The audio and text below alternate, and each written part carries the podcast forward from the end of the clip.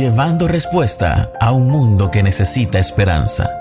Con ustedes, Mónica Brusón.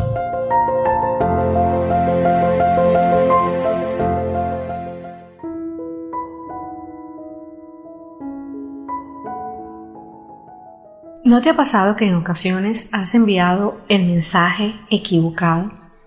Puedes llevar el mensaje equivocado por causa de tu apariencia o por causa de tu actitud.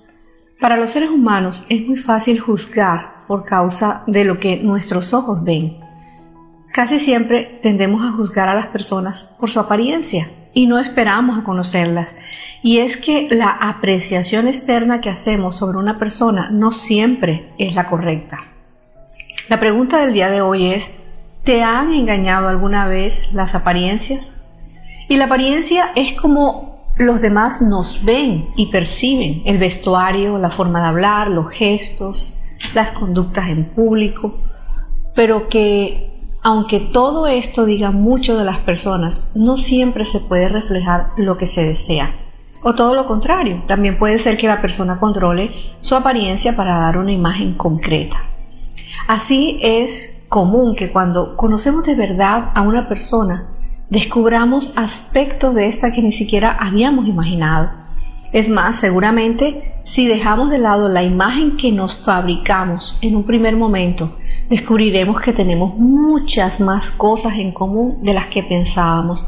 Y esto probablemente ocurre con todas las personas.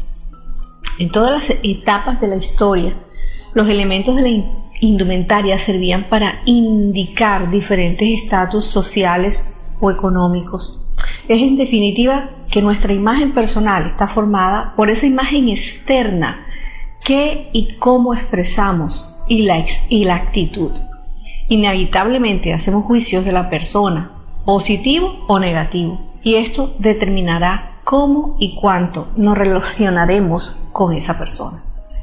Desafortunada o afortunadamente las apariencias engañan y en multitud de ocasiones la impresión que nos llega no corresponde con la forma de ser de esa persona.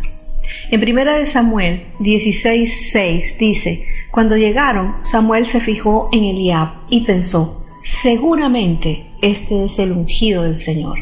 Pero el Señor le dijo a Samuel, no juzgues por su apariencia o por su estatura, porque yo lo he rechazado.